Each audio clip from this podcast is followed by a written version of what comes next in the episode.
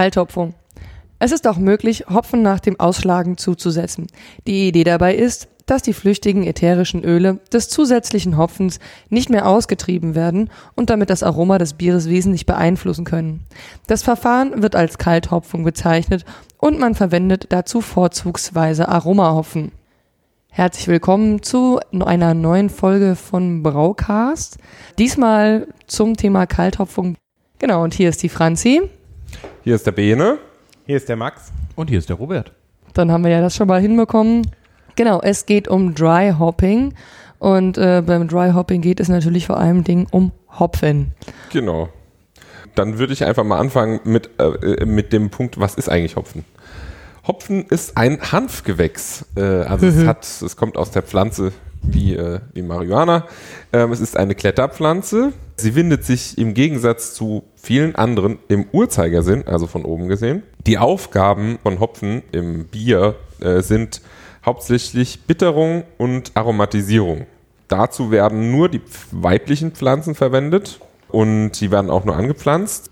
Da gibt es schöne, schöne Geschichten, wie zum Beispiel, dass in, äh, in der Hallertau ein, ein Verbot für äh, männliche Pflanzen ist. Denn sonst würden quasi Kerne entstehen, beziehungsweise also würden, also Samen, Samen, genau. Und die würden dann den Schaum kaputt machen, scheiße schmecken und überhaupt generell kacke sein. Na, also ganz schlimm ist das ja nicht. Also so Ja, okay. gibt ja andere Länder, da findet man durchaus im Hopfen, den man so kauft, auch mal Samen und so. Meinst du etwa diese Engländer? Möglicherweise. Also, also ich hatte zumindest schon, also nein, ich hatte bisher jedes Mal, wenn ich aus England Doldenhopfen hatte, dass da Samen drin waren. Also da müssen eindeutig, also da stehen männliche Pflanzen irgendwo nebendran. Diese Deutschen, die schreiben dazu, dass, dass das schlecht für den Geschmack wäre. Ja, total. Das ist also unerträglich. Genau. da, da sieht man wieder mal den Unterschied zwischen deutschen und englischen Brauern. Aber der, den kennt man ja. Schales Bier, schrecklich, wie geht das? Oh, lasst uns noch mehr schales Bier Ähm, was, produzieren. Aber, nee, was wohl das Problem ist, dass ähm, der befruchtete Hopfen, also wenn er Samen Ja, bildet, mhm. dass das, dass der, wie nennt man das? Ähm, das Zeitfenster, in dem man ihn ernten kann, Ah, okay. deutlich geringer ist, also kürzer Mhm. ist, ähm, weil der irgend, also ab irgendeinem Zeitpunkt dann irgendwie irgendwelche Stoffe anfängt zu bilden, die dann wirklich nicht toll schmecken. Mhm. Aber wenn der halt so gerade reif ist, man den erntet den, ist der super. Nur die Schaumstabilität ist dahin. Cool. Ja, genau. Also, um jetzt mal auch genau auf den Punkt zu kommen, was, was will man eigentlich von diesem Hopfen? Also, eigentlich nicht unbedingt das äh, grüne, also Blätter schon mal gar nicht. Also, das braucht man nicht unbedingt. Man will die Dolden. Und die Dolden sind äh, eben, ja, Dolden. Wie soll man die beschreiben? Ich glaube, äh, jeder, der Bier braut, hat sie schon mal gesehen. Sind so kleine Blättchen übereinander, die so ein bisschen, ja, so kegelförmig, kegelförmig, ja, Wie Artischocken in klein. Ah, das sehr gute Beschreibung. Jetzt muss man nur noch wissen, Ich, wie Artischocken ich habe ja einen. Hopfen tätowiert und ich bin auch schon gefragt worden, ob es eine Artischocke ist. Okay, kann passieren. Genau, Also die Dolden, ähm, das sind die Blütenstände. genau. Ah ja, okay, genau. Und man will quasi das Lupulinpulver in diesen Dolden. Das ist quasi, wenn man die mal, also man nimmt so eine Dolde und reißt die in der Mitte auseinander. Und dann sieht man unten zum, zum äh, Ansatz hin quasi gelbes Pulver. Und das ist das sogenannte Lupulinpulver. Und hier sind alle Hopfenöle, Säuren, also wie zum Beispiel die Alpha- oder die Beta-Säuren drin. Also alles, was man quasi aus dem Hopfen will. Wir- Wollen wir noch irgendwie ein, zwei Sätze zu den Alpha- und den Beta-Säuren sagen? Oder? Ja, klar, schieß los. Verdammt, warum ich? Weil du Äh. gefragt hast. Nee, äh, weil tatsächlich, ich weiß zwar, dass es Alpha- und Betasäuren sind und dass irgendwie der Alphasäuregehalt sogar eine Maßeinheit ist, die man beim Hopfen berücksichtigen muss, aber nicht, dass ich verstehen würde, was das jetzt bedeutet. Soll ich kurz? Oder? Gerne. Also es gibt quasi zum einen, also die Alphasäure ist erstmal die, die drin ist. Das ist, äh, also das ist diese Maßeinheit eben über die Bitterkeit. Was aber wichtig ist, ist, dass quasi nur isomisierte Alphasäuren wirklich bitter sind. Wenn du quasi einfach nur den Hopfen so reinschmeißt, dann löst sich nicht diese Alphasäure, also so, dass sie bitter ist. Sie löst sich schon, aber sie ist nur 5% so bitter wie isomisierte. Also durch Hitze eben verändert durch, ich weiß jetzt auch nicht genau, was dabei passiert, aber durch Hitze veränderte Alphasäuren sind halt dann bitter. Das heißt, man muss sie auskochen. Also wenn du Hopfen nimmst mit viel Alphasäuregehalt und schmeißt den quasi am Anfang vom Kochen rein, dann löst sich die Bittere im Bier. Und wenn du ihn nur 30, also das meiste der Alphasäure wird so über 90 Minuten gelöst. Danach kriegt man so, also ob das jetzt dann noch zwei Stunden oder drei Stunden kochst, das ist dann nicht unbedingt so viel schöner mehr. Deswegen schmeißt man meistens den Hopfen maximal für 90 Minuten in, rein. Also manchmal kann man auch zwei Stunden, aber man sagt dann so, dann, dann hat man halt auch negative Effekte, je länger man es kocht und so.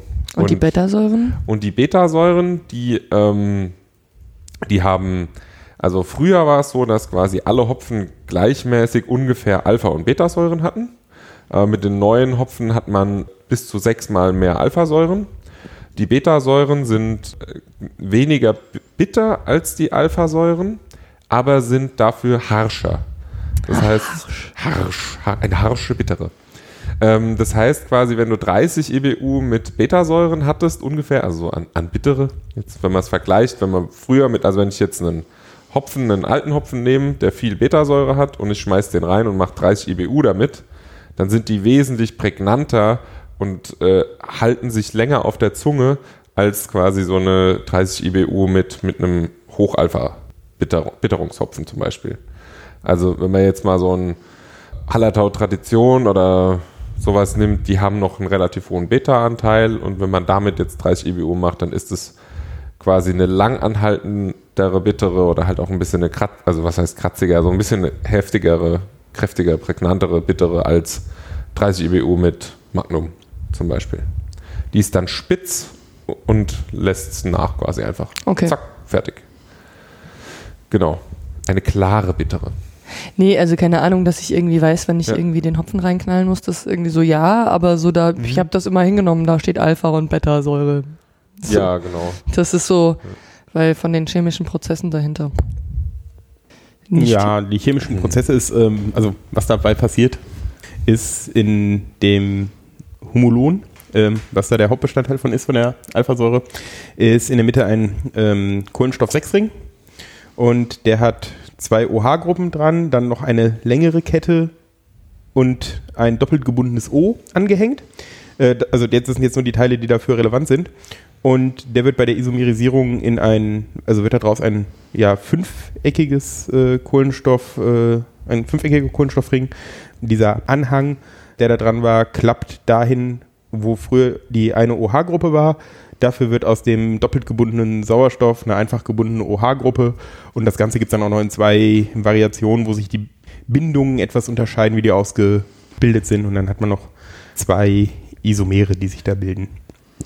Aber das kann ich mal, äh, die Strukturformeln dazu kann ich mal in die Shownotes packen. Oh yeah. Juhu.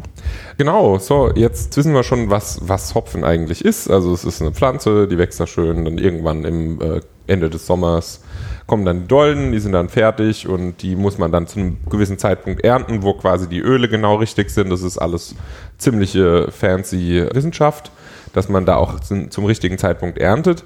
Und jetzt hat man dann die er also nimmt man diese Kletterpflanzen runter, macht die Dolden weg, so und jetzt haben wir die Dolden und jetzt könnte man sie ins Bier schmeißen, aber jetzt passieren meistens noch Sachen, wie zum Beispiel, dass sie getrocknet werden.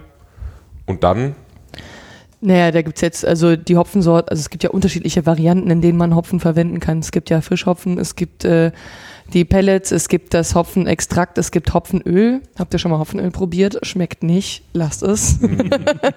ich dachte mir, es wäre eine witzige Idee. ist wahrscheinlich wie Hanföl. Das schmeckt auch Na, nicht. na, Hanföl ist noch witzig, Hopfenöl ist nicht mehr witzig. Genau, und äh, wir dachten uns jetzt, wir konzentrieren uns mal eher auf die Pellets, weil Frischhopfen verwendet ja wahrscheinlich keiner von uns. Also man muss dazu sagen, Frischhopfenverarbeitung ist halt ein bisschen kacke, weil man muss ja nochmal läutern und muss es ja irgendwie rauskriegen. Das kann man auch lösen, indem man den Hopfen auch nochmal vorher trocknet und dann zerhäckselt und dann äh, filtert man in dem Whirlpool irgendwie mit raus und so.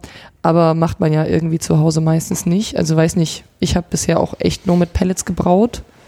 Ich denke, das wird bei den meisten so aussehen. also oder? ich habe mal Dolden gekauft. Einmal. Das war's dann auch, weil man muss echt gucken, wie man die unterbringt. Also du brauchst, am besten sind so große Edelstahl-Siebs, Sieb, Siebe. Also ein Sieb. So ungefähr. Also wo man halt wirklich viel Masse unterbringen kann. Ein überdimensioniertes Tee-Ei. Gibt es tatsächlich Zum, gibt's auch. Ähm, und man muss halt wirklich gucken, also vor allem wenn man so 200 Gramm Hopfen reinschmeißt, das ist echt nicht einfach damit umzugehen. Und deswegen ist halt, also für, für Hobbybrauer ist einfach äh, Pelletopfung halt super easy. Also weil du halt einfach, du drehst an, hast einen Whirlpool, dann bildet sich ein Trubkegel und sowas. Da kannst du halt dann einfach, dann kannst du noch durch den Filter laufen lassen, wenn du willst. Aber. Ja. Genau, und an Pellets gibt es ja zwei verschiedene Typen. Das ist einmal Typ 90 und einmal Typ 45. Die Hopfenpellets Typ 90 heißt im, heißen im Prinzip so, weil bei der Herstellung äh, dieses Typs werden aus 100 Kilogramm Rohhopfen 90 Kilo Pellets hergestellt.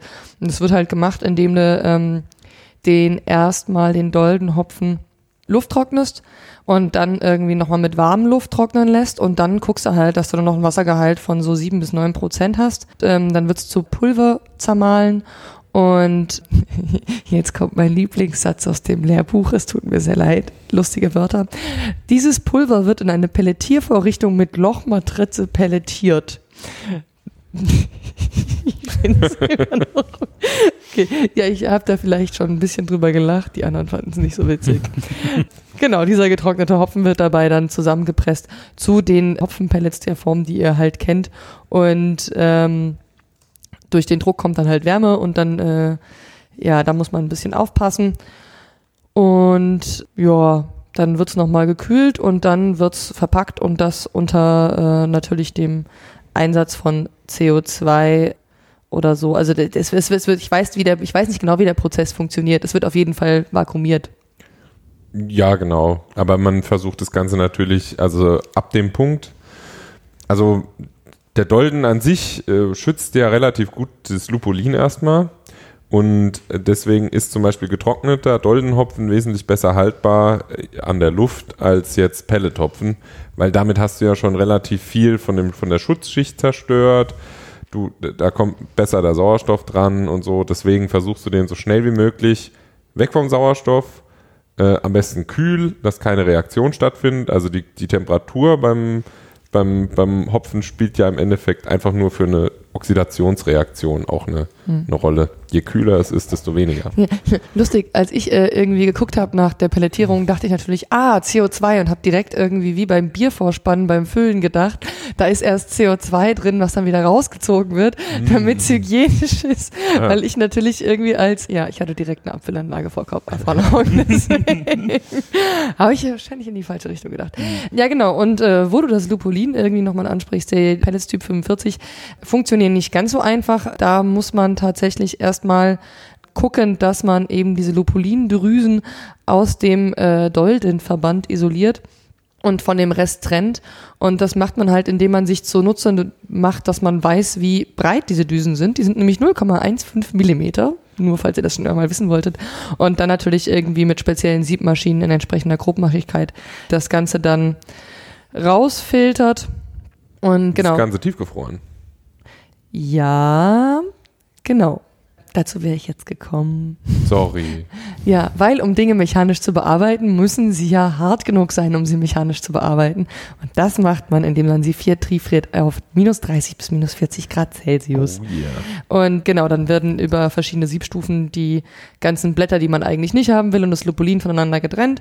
Und das Hopfenpulver kann man dann eben einteilen, pelletieren und vakuumieren und dann wieder mit der Penetriervorrichtung. Entschuldigung.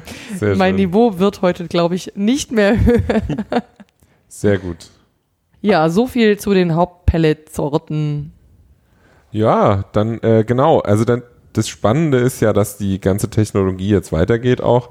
Also wir haben das jetzt aus dem Kunzimmer wieder vorgelesen und äh, die Technik ist schon wieder weiter. Das ist super spannend, vor allem beim Hopfen da sind jetzt auch immer mehr Studien auch in den letzten Jahren rausgekommen. Das, das Spannende ist halt einfach, dass das quasi in, äh, in der jetzigen Entwicklung immer mehr quasi die, die, die Geschichte auf Geschmack und halt eben auch ähm, auf größere Hopfenmengen eben sich halt alles auslegt. Also früher hat man halt einfach gesagt, ja gut, wenn ich jetzt so ein 15% Alphasäure-Hopfen habe, dann äh, baller ich halt einfach nur 10 Gramm oder was rein jetzt, um es zu bittern.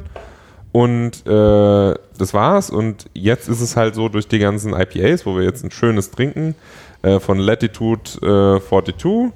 Danke übrigens Dietmar fürs Bier vom Bierboutique Ölwechsel. Ein, Das ist doch Werbung. ja, ist ja auch, ist ja auch kostenlos. Aber Dann darf man das ja auch machen. Genau. Äh, Die und machen übrigens super Biertastings. Sehr gut. schon mal im Genau. Werbe- Wenn wir schon mal im Werbeblock Und wir lieben oder sie alle. Eigene Genau. Erfahrung. Ja. Äh, genau, und diese Entwicklung ist halt eben jetzt weitergegangen und man hat sogenanntes äh, Lupulin Powder, also Lupulinpulver, beziehungsweise Cryo Hops. Also es klingt irgendwie verdächtig. Cryo oder? Hops. Also es k- klingt verdächtig nach dem T45 Pa- äh, Pellet, was ein bisschen weiterentwickelt ist.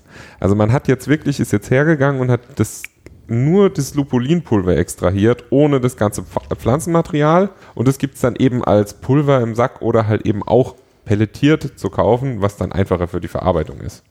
Ist das denn noch gemäß dem deutschen Reinheitsgebot Ja. zur Verwendung? Nur weil das überall da Diese im Kunze drin steht. Ja, Fun Fact war das bei irgendwie sau vielen Hopfenverarbeitungssachen irgendwie.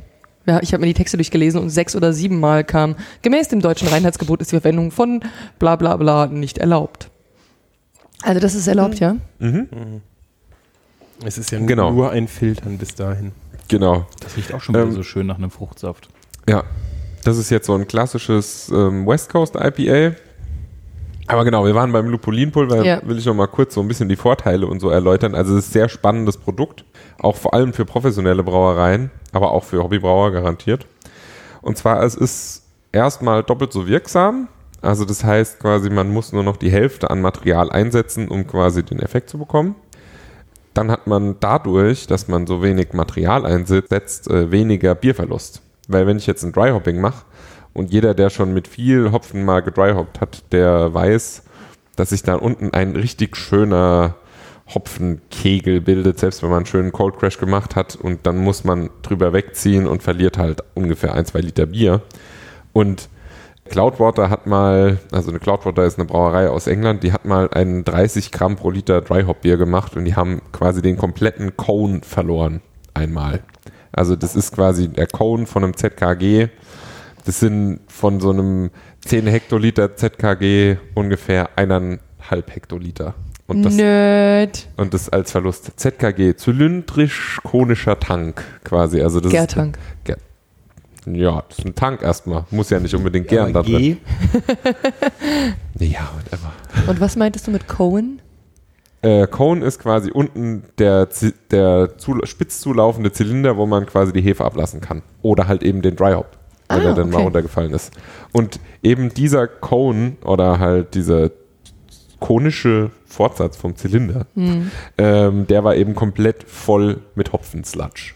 Also das heißt, da war quasi so viel Dry-Hopping-Material drin, dass sie den komplett verloren haben. Und wenn da quasi nur die Hälfte davon Lupulinpulver gewesen wären, dann hätten die wesentlich mehr Bier rausbekommen. Was halt bare Münze ist in dem Fall. Ja. Einfach, genau. Was man äh, auch hat, ist, ähm, also das sind jetzt alles auch äh, Informationen von, von einem schönen Artikel, von einem tollen Blog, das ist äh, Scott Janisch, äh, der hat das Ganze mal getestet, beziehungsweise das war, glaube ich, sogar auch ähm, äh, The Mad Fermentationist. Genau, wundervolle Ami-Blogs. Äh, und zwar weniger Haze bekommen, also weniger Trübung, weil dadurch, dass man halt weniger Pflanzenmaterial drin hat, ist auch weniger, sind weniger Polyphenole drin. Und wenn man quasi Trübung hat, dann ist es, wenn, also oftmals, wenn ähm, Eiweiße sich mit einem Polyphenol verbinden und einen permanenten, Trüb, eine permanente Trübung schaffen. Genau. Und relativ schwer löslich im Bier. Also wenn man zum Beispiel nur diesen, dieses Pulver oben aufschüttet, dann kann es sein, dass es einfach nur oben dran schwebt. Deswegen muss man dann darauf achten, dass man es ein bisschen vermischt. Das wird dann oftmals gemacht, dass man einfach ähm, entweder zum Beispiel von einem äh, ZKG in einen anderen drückt und vorher das Pulver drin hatte, dann vermischt sich das alles, wenn es von unten dann reinkommt. Oder man lässt CO2 durchblubbern, zum Beispiel von unten. Dann bewegt sich ja alles oben und dann ist es irgendwann auch durchmischt. Genau, solche Dinge kann man da machen. Dann, wenn es einmal in der Lösung ist, dann, dann bleibt es länger drin als der Hopfen. Weil die natürlich die Schwebestoffe kleiner sind und dadurch hat man da halt ein bisschen mehr äh, quasi von diesen Lupulinen dann drin. Viele machen dann halt zum Beispiel eine Zentrifu Zentrifuge drüber und genau, so Geschichten halt. Ähm, was man, wenn man das benutzt, hat, also es ist ein relativ krasses Aroma, wenn man jetzt 100% mit diesem Lupulinpulver arbeitet, weil man, man hat eben irgendwie nicht so ein ausbalancierendes Element, eben auch mit dem Blattwerk und sowas. Und das kommt dann oftmals einseitig rüber. Also es ist dann einfach nur so super krass eine Richtung. Und deswegen machen viele eher so 30 bis 50 Prozent vom gesamten Dry-Hopping-Ansatz in diesen Cryo-Hops. Genau. Und ja, ansonsten gibt es noch Extrakt. Ah, und es gibt noch einen Pellet-Typ, den hast du nicht. Der ist nämlich auch nicht im Kunze, weil es mal wieder ein Engländer ist. Die isomerisierten Pellets. Nee, das ist ein Hop-Plug. Das sind einfach. ja.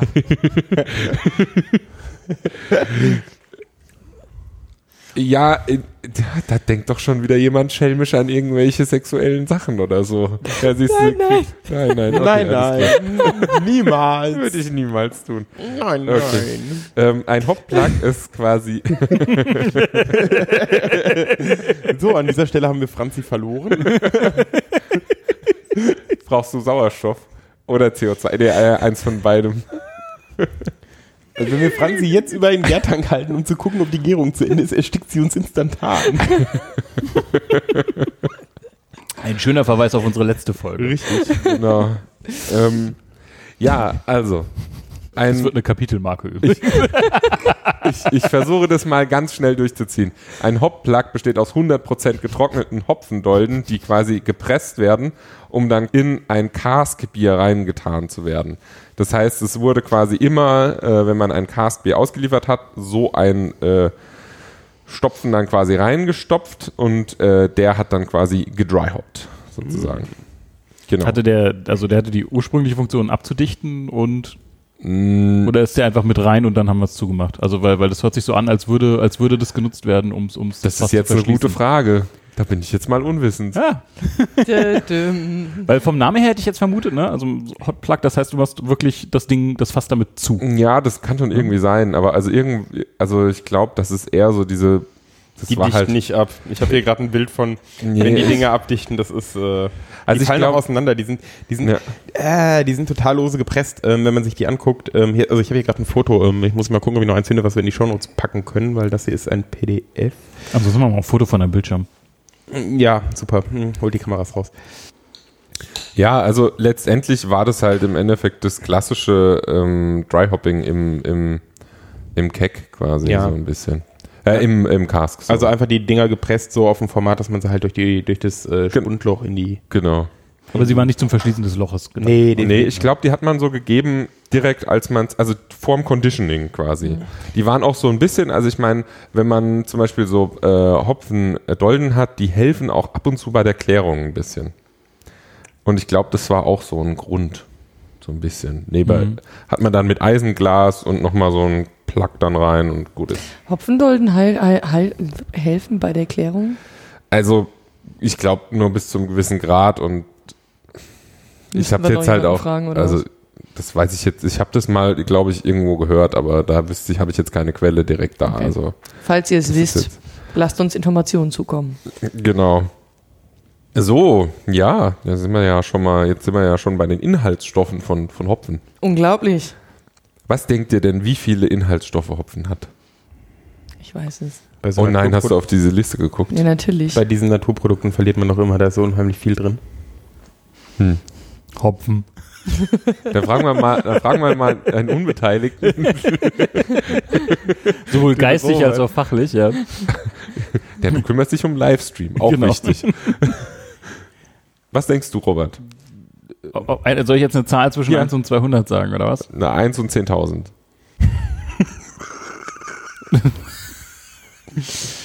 Ich gehe irgendwo in die Mitte, keine Ahnung. Was ist das? das ist irgendwie, meint ihr jetzt vom, vom Aroma her, was damit alles drin ist? Oder Alles. alles? Ja, keine Ahnung, irgendwo jenseits der 1000, locker. Okay, also, also gefunden wurden 485 bisweilen. Das war eine Ah, okay. 2008er Studie, aber vermutet werden über 1000. Also wenn man alle alle Hopfen quasi auch durchgeht und sowas. Mhm. Also wir, haben, wir haben ja schon die Alpha- und Betasäuren besprochen, die hauptsächlich um die Bitterung äh, äh, vorhanden sind. Dann gibt es essentielle Öle. Da gibt es dann quasi äh, drei Gruppen. Äh, das sind zum einen die Kohlenwasserstoffe, die Sauerstoff angereicherten Kohlenwasserstoffe und die Schwefelbasisstoffe, die quasi auch ätherische Öle sind. Bei den Kohlenwasserstoffen ist es zum Beispiel Myrci, äh, Myrcin, Humulin, Farsin, äh, nee, Farnesin, Beta-Pinin und die, die äh, haben alle natürlich spezielle Aroma-Geschichten wie eben rosig, kampferig, ähm, irgendwie pinienartig. Kampfer. Kampfer ist so ein, so ein Kräuterding. Das ist halt schwierig, ähm, da jetzt irgendwie. Okay. Da- Also, das ist genauso wie wenn es jetzt pfeffrig wäre. Es wäre schwer äh, zu beschreiben, wie Pfeffer schmeckt, Ja, okay, okay, okay. wenn man nicht weiß, wie Pfeffer schmeckt oder riecht. Genau. Äh, ähm, Kampfer kennt man, ähm, das ist das, ähm, äh, wenn man Lorbeer, ähm, so Lorbeergewächs hat, dieser, Mhm. dieser dominante Geruch, also der kaum als Geschmack rausgeht, aber der so relativ intensiv riecht. Ah, okay. Die haben, also äh, Kampfer ist in, auch in fast allen ätherischen Ölen mit drin, ähm, aber ist in Reinform auch eher so unerträglich. Ja, wie eigentlich fast alle dieser Öle. Also wenn Ja. man da jetzt davon ausgehen würde, dass die jetzt 100% vor einem stehen, dann wären die sehr, sehr, sehr penetrant. Übrigens, trinkt mal euer Latitude aus. Ich möchte eure Meinung zu diesem Bier hören. Es sieht schick aus. Du sagst jetzt, dass wir irgendwie einen 7% da einfach so runterschütten sollen. Ja, korrekt. Ich möchte eure Meinung dazu hören. Ja, Genau, sie wir hat haben das hier- ja offensichtlich auch schon getan. ja, ja. Ja, Irgendwie muss ich äh, mein Niveau ja ertragen. Ja, ich Wenn man den so schnell trinkt, schmeckt er so ein bisschen nach Seife. Ich muss Also mich auch noch nicht ein bisschen negativ, von diesem Arbeitstag erholen irgendwie. Okay. Es ist Mach das Hopfensturm von Waldhaus. Mir wurde es empfohlen und ich bin zum ersten Mal enttäuscht. Jetzt hast du aber so ein bisschen gebiased, ne? Also Ja, Ja, dieser Bias. Ganz schrecklich. Ähm, ich ich mache währenddessen mach mal. Ich mache währenddessen mal ein bisschen weiter. Es gibt ja dann noch so Linalol, Geraniol und Citronellol.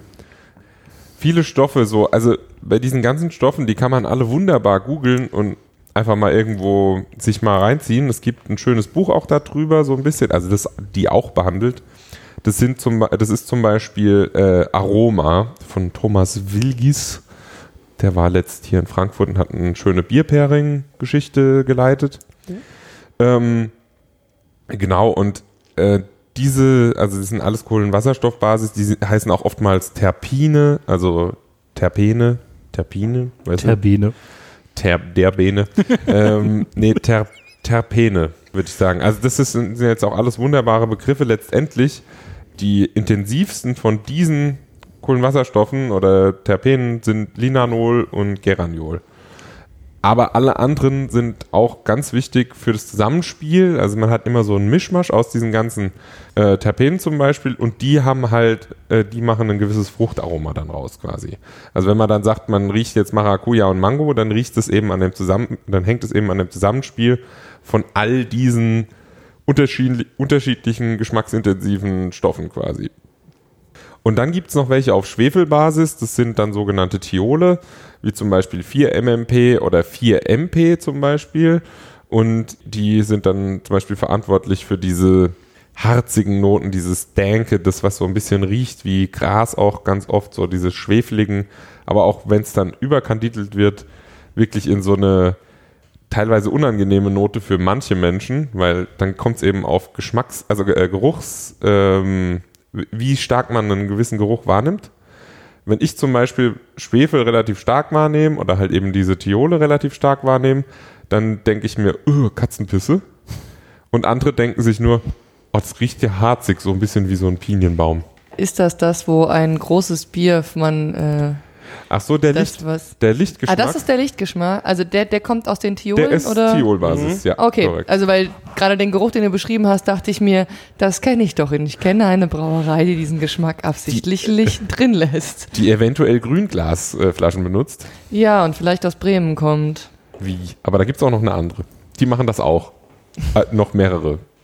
Die kommen eventuell aus Von- Niederlande und aus Kopenhagen. Ja. Ja, genau. Nee, das sind auch Thiole. Man möchte dieses Zeug übrigens nicht in Reinform haben. Nein, das könnte eventuell auch ziemlich krass werden. Aber ich möchte äh, eventuell äh, irgendwelche äh, Erfahrungen da gern mal hören. Ah, das ist, äh, naja, das Woll- Wollte gerade sagen, pack deine persönlichen Nein, Erfahrungen die, die, aus. die Erfahrung war ganz lustig. Wir hatten mal ein ähm, ah, das war das. Tasting gemacht und jetzt muss ich den anderen Stoff wieder suchen. Äh, Aber solange du suchst, ganz, ganz Ja. blöde Frage. Du hast von, von Geranolen gesprochen? Geraniol. Geraniol. Kommt das wie von Geranie. Ja. Genau. Ah, okay. Magic. Äh, Ja, und zum Beispiel Citronellol kommt auch, also ist äh, viel in Zitronengras drin, glaube ich sogar. Wenn ich es richtig im Kopf habe. Aber man kann bei diesen Es Stoffen ist garantiert eventuell in auch, Zitronella für den, Kuch, äh, für den, für den Stollen drin. Es könnte sein. Genau, genau. So, ich habe den Stoff gefunden. Also wir hatten da so eine, einen Sampler mit verschiedenen, also Stoffen, die Fehlaromen so schmecken und riechen wie Fehlaromen, hauptsächlich Mhm. riechen. Man durfte nicht alles danach trinken, weil vielleicht nicht mehr ganz so gesund. Und ähm, naja, wir haben so die erste Ampulle aufgemacht, haben da irgendwie so zwei Tröpfchen in die 05er Flasche Pilz getropft. Oder Helles, was wir da hatten, weiß ich nicht mehr genau. Naja, und irgendwie dachten alle so, ja, das ist ganz klar hier, das ist äh, hier dieser typische Geschmack hier von feuchter Pappe und so. Und ähm, ja, und alle irgendwie so, okay, nee, falsch war irgendwas anderes. Zweite Probe, okay, alle wieder, ja, ist feuchte Pappe. Hm, nein. Also so Oxidation, ne? So, hm, nein, falsch. Äh, und irgendwie, hm, wir so, hä, kann doch nicht sein, ne? So dritte Probe aufmachen, hm, okay, der, der, der Probenstoff riecht schon nach Pappe. Okay, was ist hier faul? Und dieses, dieser Stoff, der diesen Pappgeschmack macht, ist äh, Nonenal. Und das Zeug ist einfach durch diese Plastikampullen, in denen das geliefert wurde, war durchdiffundiert und hat die ganzen anderen Proben verunreinigt. Und wir sind wahnsinnig geworden und haben halt uns da gedacht, so, "Ja, können doch nicht alle so schlecht sein. Also, dass das irgendwie ein, zwei Leute irgendwie, ne, immer nicht das, also, aber dass wenigstens mal einer einen Zufallstreffer zwischendurch hat. Ja. Ja. Also, das ist auch so ein Zeug, das sollte man dann nicht mehr ähm, konsumieren, weil da kann man mal dran riechen. Aber mehr Das vielleicht auch reicht nicht. aber auch.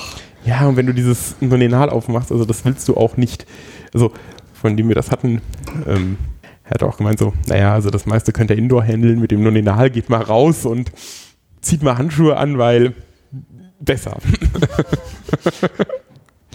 Ja. Ja, so ein Fehlbier, so ein Fehlgeschmackstasting würde ich eigentlich aber auch total gerne mal machen. Ja, Ähm, weil mir von allen Seiten gesagt worden ist, danach schmeckt man es einfach wesentlich deutlicher raus. ja, ja, genau. Auf der anderen Seite denke ich mir immer, nein, ich versau mir meine Lieblingsindustriebiere nicht, dann schmecke ich das ja.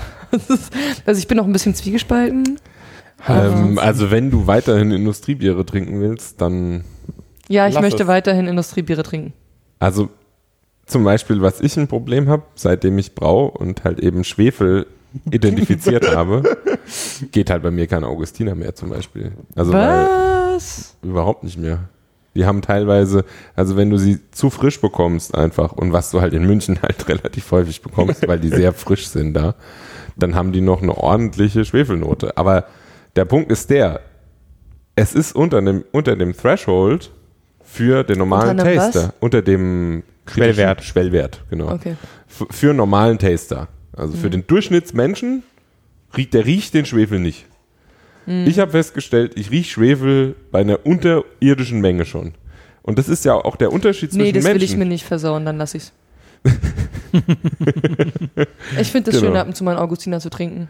ja gut, aber vielleicht hast du ja gar nicht die Schwefelnase.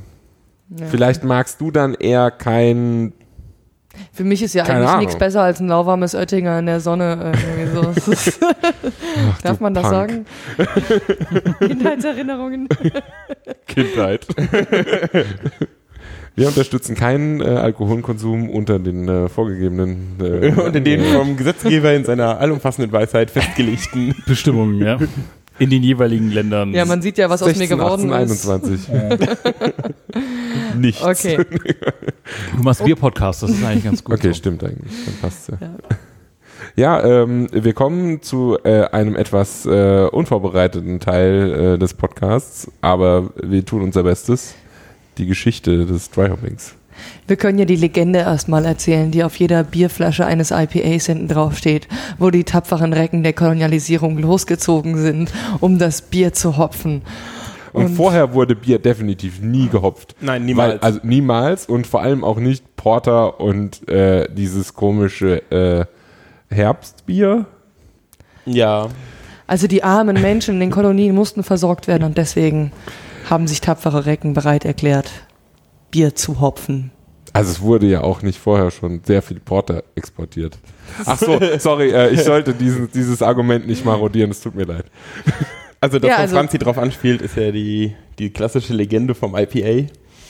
Ähm, dass man halt absurde, also dass man ein sehr starkes Bier eingebraut, also dass in England ein sehr starkes Bier eingebraut wurde, mit sehr viel Hopfen und wo auch dann noch Hopfendollen in die Fässer gegeben wurden, um's den, damit es den langen Seeweg nach Indien in die Kolonien übersteht.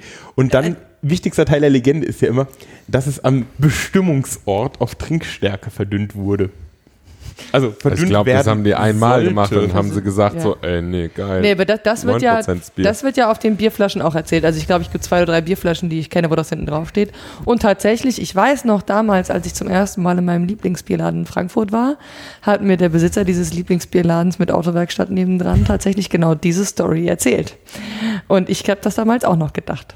Also das ist, äh, ich kann sehr gut nachvollziehen. Dass, ja, also, gut, ich meine, letztendlich. Für mich klang das damals schlüssig. Also die Idee, dass man ein Bier ein bisschen stärker einbraut, ne? dass du jetzt nicht ein Leichtbier da verschiffst über Wochen lang in, ungekühlt in der größten Hitze, äh, ist eine Sache, aber dass man da jetzt, also wir hatten es ja bei der, in der letzten Folge schon ein bisschen, ähm, die Biere waren damals generell noch stärker und ähm, also dass man auch ein bisschen mehr gehopft hat, ist okay, also das ist, das ist alles plausibel. Aber dieses, ja, wir haben da jetzt das Hopfenstopfen erfunden, um das Bier haltbar zu machen für den langen Seeweg nach Indien und da sollte das wieder verdünnt werden und das ist halt schon, äh, ja, ziemlich an den Haaren herbeigezogen. Erzähle uns die richtige Geschichte. woher das Hopfenstopfen kommt. Aber ich meine, mit dem IPA, dann machen wir definitiv noch irgendwann eine Folge. Ja, über IPA müssen wir definitiv eine Folge machen. Zwei, drei. Eigentlich zwei, so eigentlich, ja, drei ist eigentlich ganz gut. So klassisch, äh, West Coast, East Coast, yeah. ja, West Coast, vielleicht New England oder irgendwie Ja. moderne Interpretationen, Ja, weil ja. allein über West Coast kannst du eine Folge füllen Wir- und dann kommen irgendwie Frucht, Black, New England, White. Wir ähm, werden noch ein paar Folgen über IPAs machen. ja, Die sei hiermit beschlossen. okay. Ja, ähm, es gibt manchmal dieses Problem Arbeit, das dann ähm, Dinge verhindert vorzubereiten.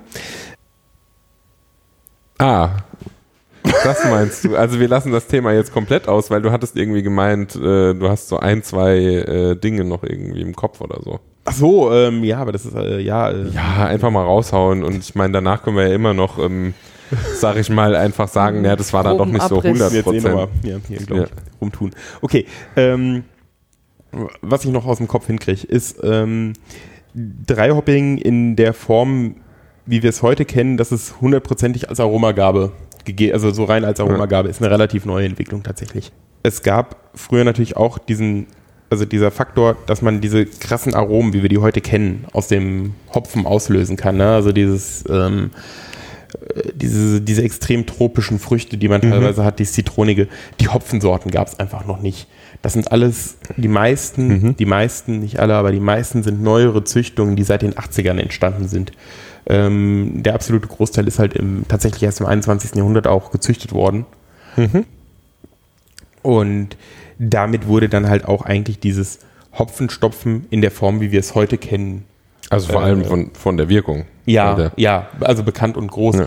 Ähm, früher hatte das tatsächlich eher so ein bisschen noch den Grund, ähm, die traditionelleren Hopfensorten sind ja traditionell eher so diese erdigen, harzigen, da hat man noch so ein bisschen Aroma auch rausgekriegt, aber da ging es halt also großteils auch eher um den, äh, um die Komponente noch der Haltbarmachung. Also dass man so ein Bier länger ähm, lagern kann, als jetzt da das tolle Aroma auszulösen, weil. ähm, Ja, das was- ist ja dann was- auch irgendwann einfach auch weggefallen. Genau. Ich meine, wenn man ein Bier irgendwie ein halbes Jahr liegen lässt und dann irgendwie nochmal nach der Gärung nochmal, keine Ahnung, das zwei Kilo Ja. Hopfen reinschmeißt, das schmeckst du danach ja auch nicht mehr. eben. Also vielleicht noch ein bisschen, was man ja auch hat, also dieses Dry Hopping, was dann eventuell mit diesen, äh, mit den Hopfen, mit diesen Hopfen passiert, ist dann, dass dann quasi schon auch noch ein Umbau stattfindet mit Brett oder anderen Bakterien Ja, und sowas. wenn du, wenn du natürlich noch irgendwelche, also Mischgärungen hast, hatte man da ja, ja, hatte man sehr wahrscheinlich. immer. Ähm, da könnten noch das war spannende ein Dinge Holzfass. passieren. was? Moment, was kam? Brettanomyces. Ich weiß gar nicht, wo dieses Wort herkommt. Äh, ja. Und was halt noch ist, was wir ähm, in der letzten Folge auch angesprochen hatten, ähm, dass halt teilweise der ja kurz ausgesottene Hopfen äh, noch Ah, mit ja, in die genau. Fässer gegeben wurde, Ja. was dann halt eigentlich kein Dry Hopping, sondern so ein Wet Hopping war. Also man hat einfach, wenn man dann wieder gebraut hat und jetzt war die Gärung durch und äh, das Bier war eigentlich fertig und man hat es auch soweit äh, fertig und dann hat man es halt in die Fässer, in denen man es dann gelagert hat, äh, den Hopfen, den man gerade frisch vom Hopfenkochen über hat, so wieder portionsweise mit reingegeben und ähm, das, also da müsste, müsste ich auch nochmal recherchieren, ob man da irgendwas findet, ob das zur Haltbarmachung war oder für den Geschmack, weil ich gehe aber eigentlich stark davon aus, dass das für die Haltbarmachung ist.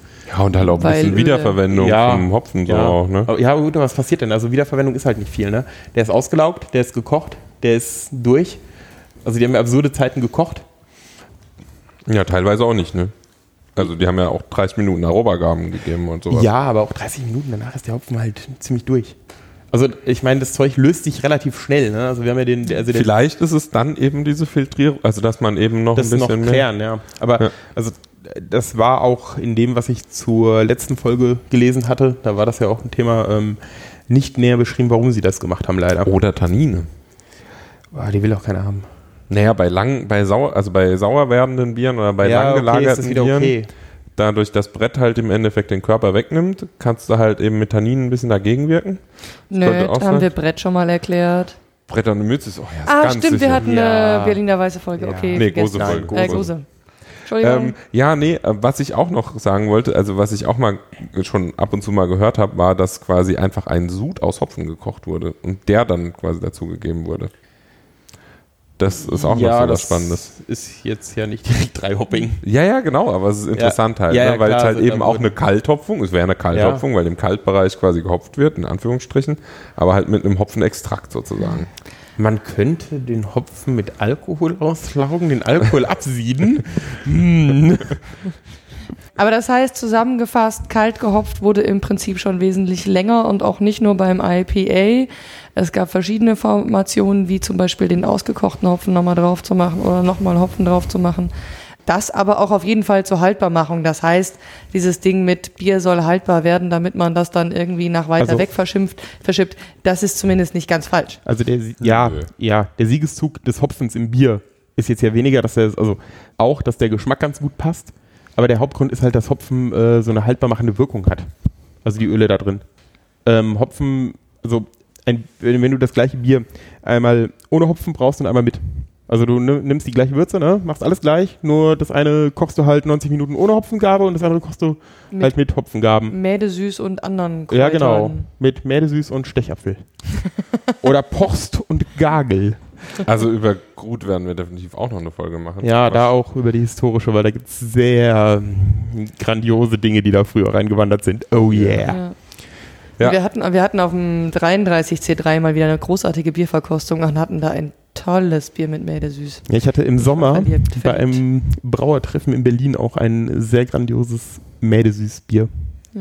Naja, also auf jeden Fall zusammengefasst, die Legende stimmt nicht ganz, aber sie stimmt auch äh, ein bisschen. Genau. Und ja, also, und wo ich jetzt eigentlich gerade abgebogen bin, war, ähm, also der, der Siegeszug des Hopfens war dann halt definitiv, dass du's, dass es haltbar wird, ne? Weil dein, dein Sud, die Parallel, also wir waren ja bei diesen Parallelsuden, die ich gerade gesagt habe, Mhm. und der ohne Hopfen, der kippt relativ schnell. Der ist nicht, bei weitem nicht so lagerfähig wie der gehopfte. So, ja, es gibt Gegenbeispiele, das ist bekannt. Ja, das ist immer so ein bisschen schwierig. Also, weil wenn du, sobald du ja eine stabile Sauerbierkultur hattest, war das Ding ja ewig haltbar. Ja. Quasi. Ja, wenn du eine stabile Sauerbier. Ja, und das hatten die damals Ja. definitiv. Also, Aber- es ist halt einfach so der Punkt, wo man halt, glaub, wo auch so ein Stück weit so eine Arroganz auch immer noch mitspielt mit der ganzen Geschichte, wo man über die Geschichte auch eigentlich sagen muss, eigentlich, was die damals gemacht haben, war teilweise extrem gut. Und ich bin mir auch sicher, das habe ich auch jetzt schon häufig gehört, von eben Leuten, die sich lang mit, mit eben der mit Biergeschichte auseinandergesetzt haben, dass die sagen, sie sind sich sicher, dass die früher geiles Bier getrunken haben. Ja, also sonst hätte sich nicht durchgesetzt. Genau, also ich meine mit dem Hopfen, klar, das, du kannst es halt verschiffen. Du musst nicht ein Jahr lang warten, um ein Bier zu trinken, sondern du kannst eben nur ein paar Wochen warten. Das ist halt zum Beispiel auch sowas. Also ich meine, bei Sauerbier, bei einer Sauerbierkultur oder halt auch bei Spontangärung, du hast eigentlich eher länger gewartet und hast ein bisschen auf dem Bier gesessen, dann hat es halt geil geschmeckt. Und das Wichtige war ja eigentlich, dass du schnell Bier getrunken hast. Und da gab es ja dann aber auch wieder so Sachen wie Quake oder so, wo man dann halt auch gedacht hat, ja, äh, ohne Hopfen äh, und ohne dass ein Bier gekocht ist, kann man jetzt kein sauberes Bier erstellen. Und naja, da, das ist jetzt gerade auch dabei, widerlegt zu werden, dass irgendwelche Farmer in Norwegen halt einfach nur mit dieser Quake halt und mit einer hohen Temperatur beim Vergären ein sauberes Bier hinlegen, das halt irgendwie ein paar Wochen haltbar ist und mega geil schmeckt. Und du dir halt so denkst, so, ey, was zur Hölle ist los? Mein kompletter Kopf wird gerade, also wird gerade alles umgestellt, was ich irgendwie über Bier weiß. Und das ist halt sehr spannend. Also ich glaube, da, da hält halt eben diese Bierhistorie halt auch nochmal ziemlich viele äh, interessante Sachen bereit. Ja, und das ist ähm, also erschreckend viel, erschreckend schlecht erforscht. Ja, definitiv. Naja, wenn man sich auf eine Legende berufen kann, die halt irgendwie funktioniert und nicht klingt, warum nochmal nachforschen? Ja. Das merkt man ja am Reinheitsgebot. Also, wie viele Menschen denken, dass das Wort Reinheitsgebot seit. ja, okay. Max fängt an zu schnaufen. Ja, das lassen wir jetzt Ähm, einfach mal. Wir machen mal weiter. Aber ist ja einfach ein gutes Beispiel dafür. Ja. Genau, aber ich glaube, wir machen jetzt einfach mal weiter, weil sonst Ja. äh, äh, reden wir hier. Über das Reinheitsgebot machen wir definitiv auch nochmal eine Folge. Ja, genau. Ja, Ich glaube, wir, Oh yeah. wir machen hier die ganze Showlist gerade äh, für die nächsten genau. 25 Kommen wir Jahre. mal dazu, wie funktioniert Hopfenstopfen eigentlich? Also das ist eigentlich relativ einfach. Man schmeißt Hopfen rein und versucht danach das Bier wieder vom Hopfen zu trennen. Magic happens. Magic happens. Und, und äh, dann gibt es auch noch die schöne Frage, warum wir das Ganze machen. Oder willst du noch also Details? wann? Wann? Oder klären wir das später? Nee, wann können wir auch? Das können wir auch direkt eigentlich nach. Mein, mein erstes Mal äh, Hopfenstopfen Ja. war voll die, an welchem Punkt mache ich das eigentlich? Ja, ja, genau. Also am besten, äh, ja, wobei, da, da komme ich eigentlich nochmal dazu, aber eigentlich nach der Gärung. So kurz danach meistens. Also, weil da gibt's ja auch durchaus unterschiedliche Philosophien. Auch unterschiedliche also in meinem Philosophien Kunze steht auch nach der Gärung. Genau. Ähm, aber wir, wir machen jetzt erstmal die Warums und dann machen Mhm. wir das Wie. Dann gehen wir nochmal genau drauf ein, wie wir das, also wann wir es machen und wie wir es trennen Okay, leg und los. wie wir die ganzen Geschichten machen. Also warum wir das Ganze machen, also wenn wir Hopfen kochen, beziehungsweise halt äh, direkt zur Gärung geben würden, dann würden eben viele Geschmacksstoffe ausgetrieben werden. Also das heißt, CO2, was eben rausgeht zum Beispiel, äh, macht eben diese Hopfenöle weg. Man muss sich das so vorstellen, wenn du, also wenn man zum Beispiel äh, ins Essen ein blumiges Aroma macht oder halt zum Beispiel Minze, wenn man das sehr lange kocht, dann riecht das irgendwann nicht mehr minzig. Ja. Dann riecht das irgendwann bäh. Aber wenn man es nur kurz kocht, dann riecht es immer noch lecker. Und das sind eben Kopfaromen, das sind Aromen, die sehr flüchtig sind und die, wenn man sie länger haben will, einen Bindungspartner brauchen, wie zum Beispiel Alkohol. Wenn man zum Beispiel, also Minze länger, also Minzgeruch oder halt eben auch andere blum, blumige Gerüche, die sehr ähnlich an Blumen sind, eben konservieren will, dann brauchen die einen Alkoholpartner oder einen Ölpartner oder Wasserpartner. Also sie müssen irgendwie gebunden sein, dass sie nicht mehr flöten gehen. Und eben kochen, aber auch die Gärung treibt es eben aus. Das heißt, wenn ich jetzt einen Hopfen 90 Minuten lang koche, dann ist da nichts mehr vom Aroma übrig. Wenn ich einen Hopfen aber nur 5 Minuten koche, dann ist da schon Aroma übrig. Und wenn ich jetzt einen Hopfen bei 80 Grad zum Beispiel nur im Whirlpool, also das ist dann äh, am Ende vom Brauen, eben im Endeffekt rumrühre, dann bleibt eben noch mehr Aroma drin. Also von den Ölen und von allem bleibt dann einfach mehr drin. Das ist eben, wa- was, halt, was man halt dazu auch sagt, also zum Beispiel, wenn jetzt, ähm, also wenn man diese Hopfenstoffe jetzt untersucht, äh, das ist eben auch in diesem äh, Scott Janisch-Artikel drin, äh, dann hat man gesehen, dass unterschiedliche Aromastoffe unterschiedlich schnell weggehen. Also zum Beispiel, äh, wenn ich jetzt was äh, 60 Minuten, also 30 Minuten koche oder 60 Minuten koche, dann bleibt zum Beispiel beim einen mehr Humulin drin und beim anderen mehr Farsin. Also je nachdem, wie lange ich das koche, dann gehen eben die Kurven schneller weg. Manche bleiben ein bisschen länger.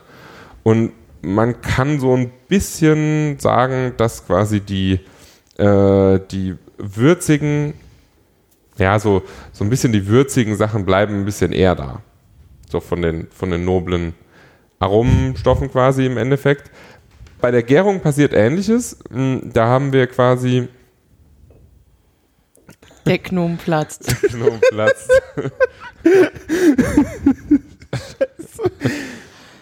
Ah, okay. Genau, also ähm, bei der Gärung, da gehen zum Beispiel florale, aber auch äh, noble, würzige Aromastoffe am schnellsten verloren.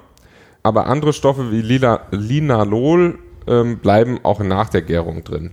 Ähm, da kommen wir nochmal drauf. Das ist dann sogenannte Biotransformation.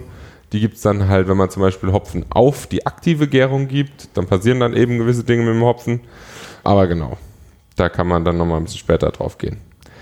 Äh, genau, wie, wie kann man den Hopfen geben? Das- Womit wir wieder zu dem überdimensionalen T-Sieb kommen.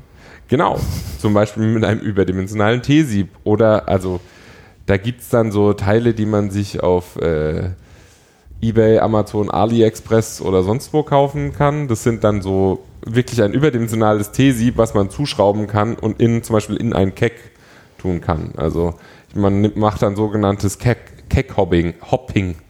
Keck-Hopping. genau.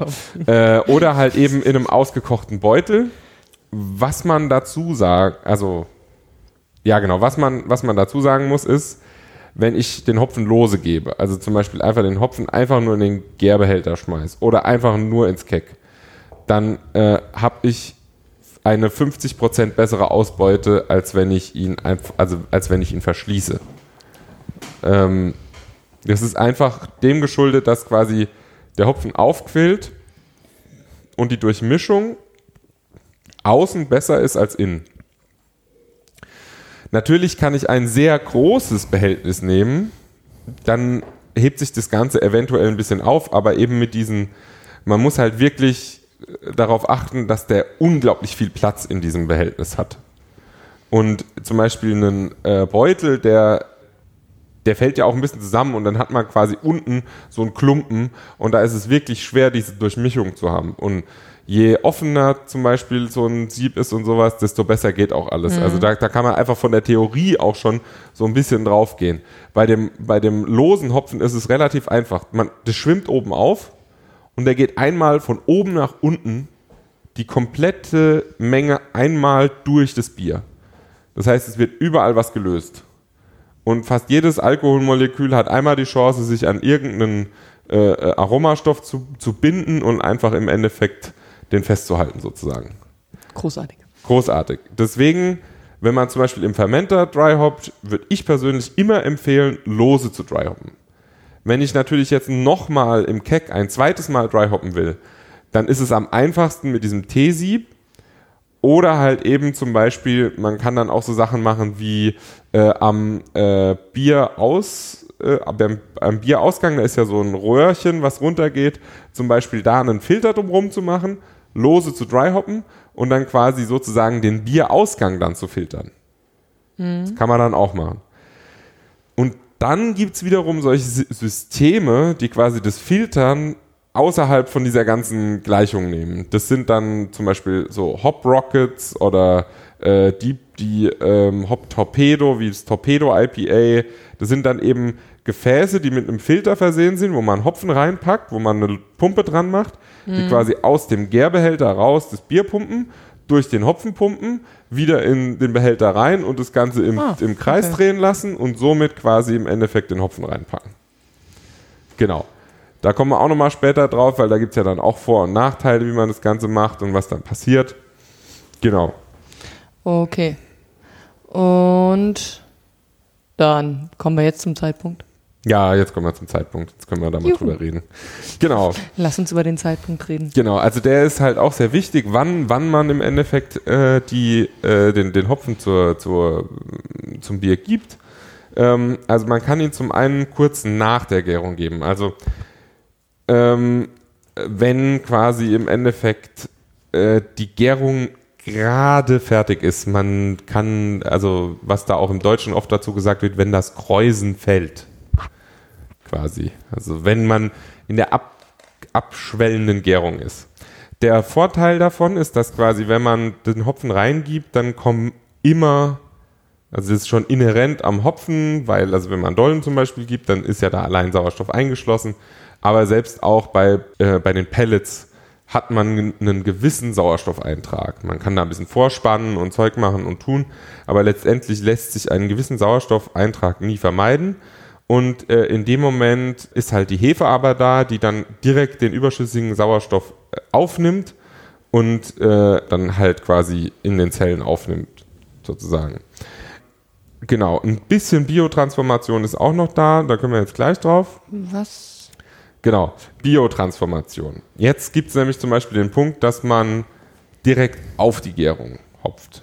Also man wirft direkt nach ersten, zweiten Tag den Hopfen rein und rechnet eben damit, dass quasi gewisse Aromastoffe im Hopfen umgebaut werden.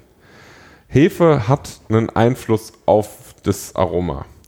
Es gibt da quasi ähm, sogenannte Hop-Glycosides. Das sind alles, also wenn man sich so ein bisschen mit diesem, mit der, äh, mit der ganzen Forschung hinter diesem Thema beschäftigen will, dann gibt man mal Biotransformation und Hop-Glykoside, also Glycosides, Biotransformation und Hop-Glycosides ein. Und äh, dann wird man äh, mit ein, zwei, drei Studien und sehr vielen Beiträgen über New England IPA belästigt und kann sich das halt schön, schön mal gönnen. Äh, letztendlich, was halt, also so ganz grob gesagt, jetzt eine Studie hat zum Beispiel herausgefunden, dass äh, bei der Biotransformation Geraniol in Citronellol umgewandelt wird und Linalol in Terpinen, Terpineol. Die Veränderung quasi, also diese Biotransformation wird weniger, je weniger aktiv die Gärung ist. Also das heißt, wenn man diese Veränderung will, dann sollte man es auf eine aktive Gärung geben. Also schon ab Tag zwei und so weiter. Also man versucht da quasi den Moment abzupassen, wo zu viel Aroma äh, ausgetrieben mhm. wird durch die Gärung wo aber die Hefe nicht mehr aktiv genug ist, um die Sachen zu verändern. Wenn ich jetzt, ich habe den Faden verloren, um ehrlich zu sein, äh, zu viel Input auf einmal. Also wenn ich jetzt irgendwie einen geilen Hopfen habe und da steht ein Rezept drin, mach mal bei der Gärung rein, darf ich nicht komplett während der Hauptgärung muss, sondern muss ein bisschen später reingeben. Genau, also du siehst es, also nach... Ansonsten kriege ich Scheißgeschmäcke rein und... Nee, nicht Scheißgeschmäcke, also, das sind andere Entschuldigung, Geschmäcke. beschissene Geschmäcker, die ich nicht drin haben will.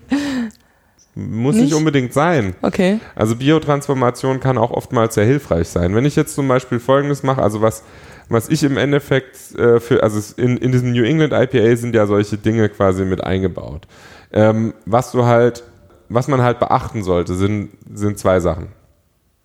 Also das erste, dass sich der Hopfen wirklich umbaut. Also wenn man quasi dieses das typische Hopfenaroma will, das, das von diesem Hopfen, also von Mosaic, von Galaxy, was weiß ich, mhm. eben dieses tropische oder sonst was, dann sollte man nicht zu viel oder, also wenn du wirklich nur dieses Hopfenaroma willst, dann solltest du keine Biotransformation anstreben. Das heißt, dann mache ich es nach der Gärung. Nach der Gärung, genau. Wenn es, wenn es Kreuzen runtergefallen ist, wenn die Aktivität gegen Null geht. Also ja. so bei 90 Prozent quasi von der Vergärung ungefähr. Also wenn schon fast alles durch ist. Wenn die Hefe nur noch so die letzten Reste macht, alles einsammelt, fertig. Ja. Wenn ich aber will, dass ich zum Beispiel einen komplexeren Geschmack erzeuge, der nicht nur diese Mango- oder Maracuja-Noten von Galaxy hat, sondern auch eben andere Noten, dann gebe ich zum Beispiel 10% während der Gärung. Weil okay. dann arbeite ich ein bisschen mit, der, mit dieser Biotransformation, die quasi den Geschmack anders macht, aber nicht schlechter oder besser, sondern mhm. nur anders. Und aber halt quasi trotzdem noch dieses frische Hopfenaroma von dem Rest habe. Da kann man so 10 bis 20 Prozent kann man dann quasi auf die Gärung geben. Ein anderer Punkt ist, wenn ich das auf die Gärung gebe, dann habe ich noch sehr, also wenn Hefe ausfällt, dann nimmt sie sehr viele Proteine mit, oftmals. Also teilweise bis zu 50 Prozent. Wenn ich jetzt sehr viele Proteine in der Schwebe habe, und da rein quasi Hopfenpellets gebe, also eben sehr viele Polyphenole von diesem äh, Blattmaterial, dann kann das dazu kommen, dass sich zum einen sehr viel Hopfenmaterial in der Schwebe befindet, aber auch ein unglaublich krasser Haze entsteht, also eine sehr starke Trübung. Okay. Und das sieht dann teilweise so ein bisschen aus wie so eine Brühe. Aber Trübung interessiert mich Oder ja erstmal Dreck. nicht, wenn es lecker ist. Das ist wiederum das Problem, weil in diesem Fall kann dann ein sogenannter Hopburn passieren. Und äh, das ist mir zum Beispiel letzt passiert. Ich habe zu viel auf der aktiven Gärung gedryhoppt und das schmeckt ungefähr so, wie wenn man auf einen Hopf, Hopfpellet, also Hopfenpellet rumbeißt und ein bisschen Wasser dazu trinkt und überall diese grünen Dinger sind. Es ist super bitter und es ist um ein Mehrfaches bitter als einfach nur Alphasäure. Es ist einfach diese eine krasse Tanninbittere unglaublich viele Polyphenole drin und, und deine ganze Zunge ist absolut belegt. Okay, nicht gut. Genau. Und das ist halt zum Beispiel was, was man beim New England IPA auf den Teufel komm raus vermeiden will. Diesen Hopburn. Weil du willst im Endeffekt zwar Hopfenmaterial auch noch in diesem Haze drin haben, aber wenn du zu viel drin hast, dann wird's bitter. Ja. Also, um klaren Hopfengeschmack nach, äh, rauszubekommen nach der Gärung, um irgendwie komplexere Geschmäcker oder nochmal andere Geschmäcker rauszukriegen, irgendwie kurz nach der Hauptgärung. Genau, ja, so während der Und- Hauptgärung, so mittendrin Okay. ungefähr. Genau. Und äh, dann gibt's halt noch die Möglichkeit, länger nach der Gärung zu machen. Also wenn man quasi im Endeffekt sagt, man wartet sogar bis quasi wirklich der letzte Zucker fertig ist und so weiter. Und dazu kann man zum Beispiel, also da macht man halt gewisse Vorsichtsmaßnahmen, dass man zum Beispiel sagt, okay, man packt den Hopfen in das Keck, dann spannt man das Keck mit CO2 vor, spült das Ganze aus und dann lässt man das Bier zum Beispiel drauf. Und da ist ja dann quasi der, die ganze Umgebung vom Hopfen schon mal mit CO2 und so weiter. Man versucht dann immer mehr im Endeffekt äh, den, den Sauerstoff zu vermeiden. Gibt dann auch Leute, die dann zum Beispiel hergehen und äh, Ascorbinsäure reinpacken von den Hobbybrauern, weil man darf ja. Äh, aber ja, also wichtig ist, Sauerstoff ist der Feind von jedem hopfigen Bier. Weil da im Endeffekt Oxidierungen von diesen Geschmacksstoffen stattfinden und die schmecken dann einfach nicht mehr. Okay. Sauerstoff ist der Feind, kann ich merken. Das Ding ist, zählt das dann noch zu Dry Hopping, wenn man irgendwie im Whirlpool das, den Hopfen schon reinmacht? Nein. Oder? Das ist Dry Hopping ist explizit definiert als ist passiert nach der Hauptgärung. Ja, oder halt. Weil das war, also, das war genau. mir vorher nicht ganz so bewusst. Naja, Dry Hopping ist im Endeffekt alles, was auf der Kaltseite passiert. Ob du das jetzt wirklich auf die aktive Gärung setzt, ob du. Wenn ich es im Whirlpool habe, ist es schon kühler. Naja, es ist leer, aber nicht kühl. Okay. Also wenn du jetzt bei 30 Grad halt nochmal Hopfen reinschmeißt, dann ist es schon auf der Kaltseite. Ich würde die Grenze ungefähr bei 50 Grad ziehen. Okay. So eine Hopfen stopfen nach 50, unter 50 Grad. Wir definieren das jetzt mal für uns. Ja, genau. Na, Das kann man denke ja halt, mal wenn so man, tun. Also wenn man auf äh, Gär- oder Lagertemperatur runtergegangen ist und halt definitiv aus dem Sud Ja, sag ich ja. Unter 50 ist Gärtemperatur. Bei manchen Quakes. Ja, ähm, Ausnahmen ausgenommen. Ähm, okay. Ja, ja, ähm, genau. Nee, Jetzt hast du mich aus Ja. dem Konzept gebracht, verdammt. ups, sorry. Äh, genau, wenn man da, das Sudhaus verlassen hat und in den Gär- Ja. und Lagerkeller übergegangen ist. Äh, Gär- und Lagerkeller gewechselt hat. Genau, genau, genau. Ja, Also wenn ich von Erdgeschoss in das zweite Geschoss. Ja, das ist ähm, je nach Brauerei auch falsch rum, weil ich kenne Brauereien, da ist der Gär- und Lagerkeller im vierten Stock. Ja. Und im zweiten. Und im minus zwei. Egal. Ähm, Also und ich rede jetzt nicht von irgendwelchen Brauereien, die 80 Meter hohe ZKGs vor der Tür stehen haben. ach, jetzt hört doch auf. Entschuldigung. Ich glaube, wir reden ich jetzt ich einfach. arbeite seit zwei Wochen nicht mehr und ich vermisse die Arbeit. Hä? Warum Ähm, arbeitest du seit zwei Wochen nicht mehr? Weil ich kann. Ja, okay, alles klar. Wir reden jetzt mal weiter über die Kontaktzeit von Dry Hopping, weil um mal diese Gespräche hier zu unterbinden. Schlimm. schlimm, schlimm mit euch hier. Genau, ähm, das ist ein ein sehr, ein sehr spannendes Thema. Weil da hört man, also wie lange muss man dry hoppen? Da gibt es dann auch ungefähr so Zahlen zwischen zwei Tagen und acht Tagen. Jedoch ist das Ganze, das Ganze mit den Ich wollte dem Robert gerade deutlich machen, dass er da noch scheiß Bier stehen hat, weil er das noch nicht probiert hat. Ach so. Ich dachte, das steht ein Bene da. Und ich habe gedacht, er atmet die ganze Zeit in sein Mikro. Also, Okay, der Max hat es leer gemacht. Ups. Kein Bier für Robert. Na gut. Aber Möchtest du noch von der? Hopfen? aber, aber irgendeiner atmet ins Mikro, glaube ich. ja, das Naja. könnte ich gewesen sein, Dann- nachdem mir irgendjemand gesagt hat, ich soll mein Mikro vor die Nase bauen. Ja, du, du hast dir so ein paar Mal in den Mund gegriffen und dabei das Mikro weiter weggeschoben und dann. Wie fandet ihr den Hopfensturm? Semi. Ich fand ihn echt schlecht. ja, der ist. ähm, Zwei Ja. Zut nee, drei Zutaten, acht Sorten, Ja. zweimal kalt gehopft. Also, Schlecht. also allein das Problem ist irgendwie, der, der, der hat so eine total süße Nase und Er ist halt sehr blumig. ja, Extrem blumig. und halt irgendwie Hallertauer Perle, Hallertauer Tradition, Hallertauer Cascade, Hallertauer Mittelfrüh, Tettnang, Tettnanger, Tettnang, Hallertauer, Spalt, Spalter und Spalt, Hallertauer.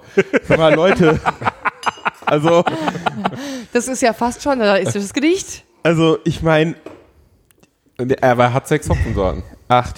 Ach, oh, sorry. Ist das dann ein, ein Hopfenverschnitt? Wie immer. Wer will, wer ein Cuvée de Höpp. wer will Ja. dieses Bier Annahme. aufmachen?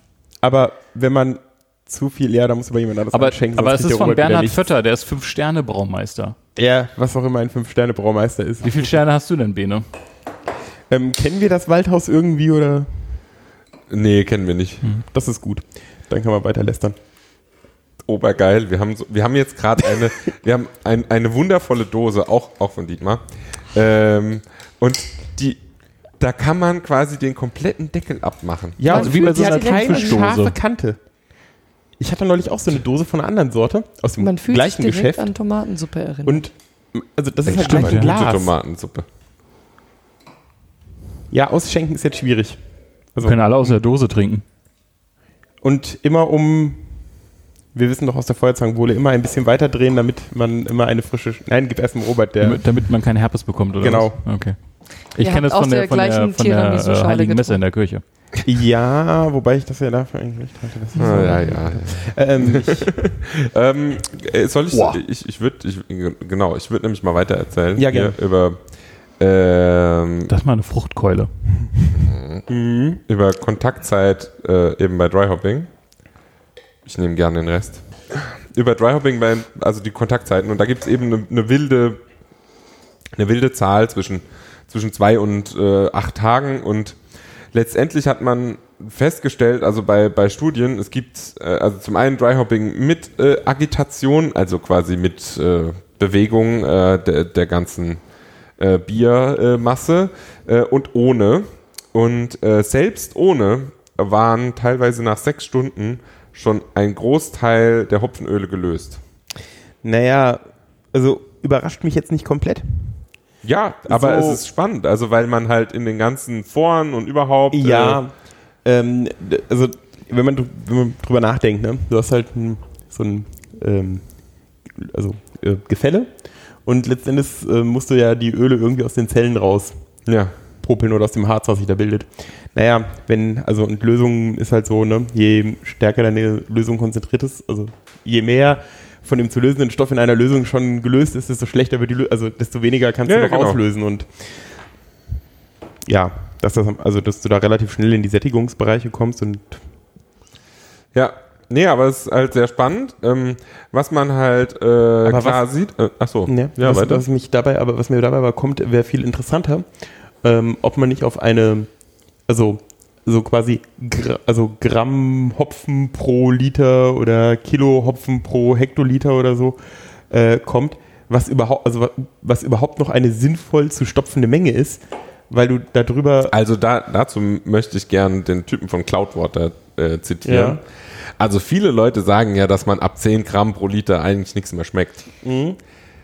Findet er definitiv nicht so, weil es wird halt einfach weniger. Es ist so, die Kurve geht halt nicht mehr gerade nach oben, sondern sie flacht ab. ja, Aber sie geht trotzdem noch nach oben. ja, sie nähert sich wahrscheinlich irgendeinem Grenzwert an. Ja. So, und jetzt gibt es ja irgendeinen Und Punkt, wo die. wo Jetzt ist halt, jetzt ist halt aber auch der Punkt mit so Produkten wie dem Lupulinpulver oder halt eben so Sachen wie eben so einer äh, ähm, äh, Hopgun, also von auch von Braukorn, Mhm. die haben ja auch Ja, so ja, ein klar. Produkt quasi. Äh, ziehst du immer, also ziehst du mehr Öle raus. Das heißt, du brauchst eigentlich weniger, aber wenn du trotzdem mehr einsetzt, dann kommt halt trotzdem noch mehr rein. Und jetzt ist halt der Punkt, also ähm, äh, zum Beispiel, wenn du jetzt, äh, also wenn du jetzt so eine Bewegung einsetzt, ne, das ist ja genau diese, diese Hopgun, dann ziehst du schneller die Öle raus, aber du kommst auch relativ flott in so einen Bereich, wo du Polyphenole ausziehst. Also das heißt, du musst tierisch aufpassen, dass quasi dein Bier nicht krass bitter oder halt eben äh, äh, äh, eben durch die, diese Polyphenole halt eben halt auch dann wiederum Öle rauszieht, weil das kann auch passieren. Äh, dann halt eben, da musst du halt total aufpassen, aber äh, diese diese Hopguns sind halt, also da kann schon echt, da kannst du schon echt ganz schön viel reinschmeißen. Also die machen aktuell halt Biere mit 25 Gramm pro Liter Dry Hops. Genau, kabum. Das ist ziemlich viel Holz. Und die machen die regelmäßig. Also das ist nicht mehr irgendwie, früher, haben- also vorher haben sie irgendwie Geburtstagsbier gemacht, wo sie irgendwie 30 Gramm pro Liter reingemacht haben. Und mittlerweile machen sie ihre New England IPAs, äh, also auch die Double, also New England Double IPAs mit 25 Gramm pro Litern. Und die sind echt Stabil. krass hopfig. Also das ist so wirklich so, wo du dir so denkst, so wow. Also das kann man dann kauen, das Bier. Ja, aber es schmeckt halt dazu noch Ja, geil. ja. Also es ist halt nicht, es ist nicht mega bitter, es hat nicht diesen Hopburn, also manchmal schon, es kommt halt jetzt, die müssen natürlich auch den Prozess anpassen und jetzt, wenn du halt dann hergehst und vielleicht, also was sie jetzt, sie haben jetzt gerade quasi eben die, die Hopgun geholt und jetzt als nächstes kommt dann die Zentrifuge wahrscheinlich. Weil da kannst du dann auch nochmal gucken, dass du quasi eben diese Hopfenpartikel nochmal ein bisschen besser einstellst, also quasi, dass du zwar schon noch ein klares, also du kriegst dann ein klareres Bier, aber du filterst nicht, also du holst nicht so viel weg. Aber du hast auch nicht mehr so viel Shit drin sozusagen, der dann eventuell auch negativ kommen könnte. Ja. wollte nur anmerken, also im Prinzip wiederholend, dass je nach Verfahren, was man benutzt, äh, die Menge von Hopfen total egal ist, weil du ja unterschiedlich Dinge rauslöst. Deswegen ist ja bei den Pellets zum Beispiel auch äh, die Kilogrammanzahl pro Alphasäure auch angegeben, weil das ja eigentlich das Spannende ist. Wie viel du da rauslösen kannst und wie viel du Das ist rauskriegst. für die und, Gut, äh, gut aber, aber nur für die bittere. Quasi. stimmt, ja. Also, weil für den Geschmack tut es überhaupt nicht Not. Also, das ist vollkommen egal.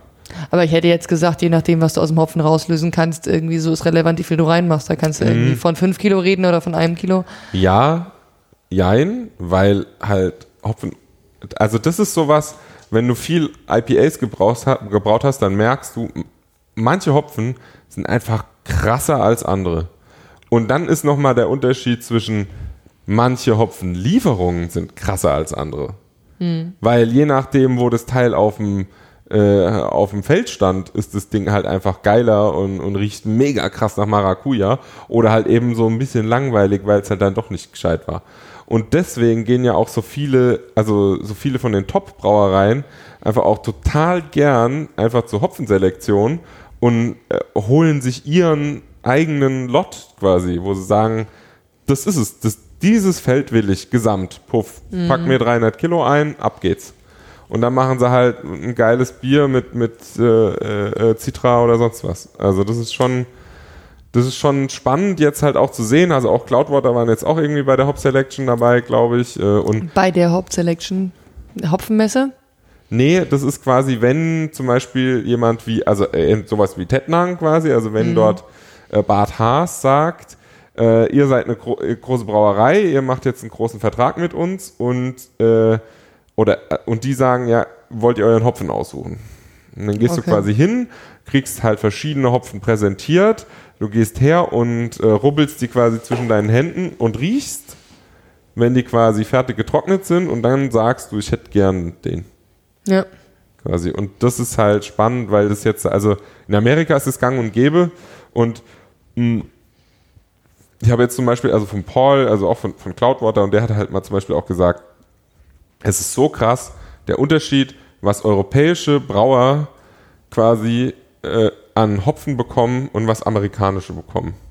Allein der Qualitätsunterschied, weil klar, die Amis haben alle Kontakte irgendwie nach Yakima.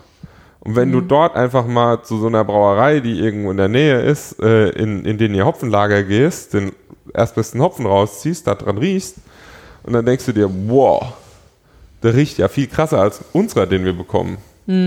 Weil die natürlich die besseren Qualitäten bekommen. Ja. Ist halt auch noch so ein Punkt. Also, da haben wir natürlich den Vorteil mit den deutschen Hopfen. Also von Kalista kriegen wir zum Beispiel, glaube ich, ziemlich gute Sachen. Da kriegen halt die Amis vielleicht dann nicht das Beste. Das ist auch mal schön, dass sich das umdreht. Ja, und dann gibt's ja noch große Firmen, die ganze Hopfenbestände aufkaufen, damit sie nur an ihre Firmen verkauft werden, um grundsätzlich den Markt zu schließen für andere. Ja, gut. Wie wir das letztes Jahr hatten. Da gibt es aber auch andere Sichten darauf. Also, dass das quasi einfach auch ein schlechtes Jahr war, was halt auch die Hopfenbauern gesagt haben teilweise. Letztes Jahr, oder was? Ja, genau, die die südamerikanische Geschichte. Ja. Genau, äh, südafrikanische, ja, genau. also Da gab es halt auch nochmal eine, also auch Gegenstimmen von eben Bauern und also nicht nur quasi eben von dem sogenannten Unternehmen da quasi. Okay. Ja, nee, äh, machen wir weiter kurz Ja. zur Kontaktzeit, genau, also weil in dem Zuge haben, also in dieser Studie quasi wurde halt eben, da wurden halt eben Öle untersucht nach x Stunden und jeweils agitiert oder nicht agitiert. Und da wurde halt eben natürlich auch festgestellt, also es ist sowas, was für uns jetzt irgendwie logisch ist, äh, dass Pellets eben Aroma schneller preisgeben als Dolden. Irgendwie logisch, auch so von der, wie quasi Dolden aufgebaut sind, wie Pellets aufgebaut sind. Und halt eben, wie gesagt, dass bei der Agitation eben mehr äh, Polyphenole rausgezogen werden, dass man da halt aufpassen muss, aber es werden halt eben auch wesentlich mehr Öle rausgezogen. Genau. Zu dieser Agitation, ähm, also, ne, beziehungsweise halt, also, äh, wenn man jetzt so ein Dry Hopping reinmacht, zum Beispiel in, in einen großen Tank, aber auch beim, äh, beim Hobbybrauer, dann will man, dass sich das ganze Zeug relativ flott durchmischt. Das kann man einfach zu Boden sinken lassen. Dann ähm, plant man halt einen halben Tag länger ein, so ungefähr. Äh, aber was zum Beispiel viele Brauer machen, weil es relativ lange dauert, bis die alle feucht sind und irgendwann runtersinken, da wird dann einfach CO2 von unten reingeblubbert.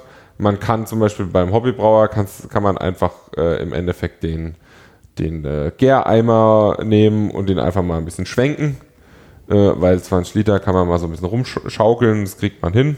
Eben durch diese Durchmischung auch, wenn man die macht, dann ist, wie schon besprochen, auch die Ölausbeute besser.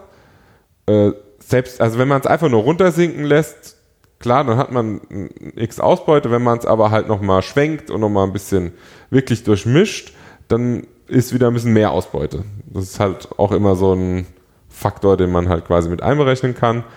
Dann gibt es halt eben, wie gesagt, diese Pumpensysteme. Da kommen wir später nochmal ein bisschen äh, besser drauf. Genau. Dann gibt es auch noch so eine Idee, dass man Ultraschall nimmt. Da gibt es auch so ein System irgendwie in Amerika, das einer gebaut hat, wo er quasi mit äh, Hochdruck beziehungsweise teilweise Ultraschall halt eben äh, eben auf diese äh, Hopfenprodukte äh, einhämmert. Was man da halt eben halt gucken muss, ist halt eben auch wieder die Polyphenole, weil also wenn man die zum Beispiel viel, also schnell durchdrückt, dann kann dann halt eben, können sich halt eben auch diese Tannine oder Polyphenole halt im Endeffekt lösen. Wenn wir mal ehrlich sind, bei uns im Hobbybraubereich wird es eher selten zum, Keine Ahnung, ob da jetzt. ein, jemand hat Ultraschallgeräte über zu Hause. Oder halt zu viel Energie. Kann man ja auch darüber reden. Weiß nicht. Zerstörungsfreie Werkstoffprüfung ist mein Hobby. Ich habe Ultraschallgeräte zu Hause.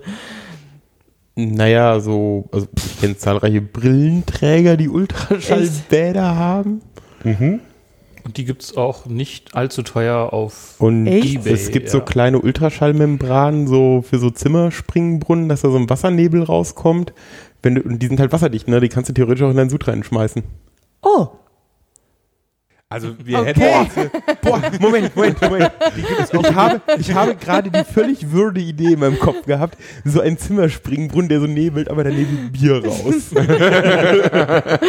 Diese Membran gibt es übrigens auch ein bisschen größer bei diversen äh, chinesischen großen Nein. Handelsportalen. Erzählen Sie mehr. Ja. AliExpress. okay, okay.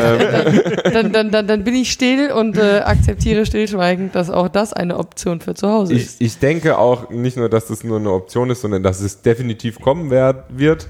und wir schauen einfach auf hobbybrauer.de, wohin dieser Thread, der schon längst offen ist, ähm, irgendwann mal führt. Ich äh, besuche keine Foren. Ach so, na dann. So, jetzt kommen wir zu dem einem der wichtigsten Punkte beim, beim Dryhopping. Wie kriege ich jetzt eigentlich diesen Hopfen wieder raus? Jetzt habe ich ihn. Na, du hast ihn doch praktisch in dein Tee eingegeben. Ah, ja, genau. Also entweder man hat halt eben so einen Filter gehabt oder sonst irgendwas und dann äh, muss man ihn eigentlich auch, äh, kann man ihn einfach nur noch rausnehmen und alles ist gut.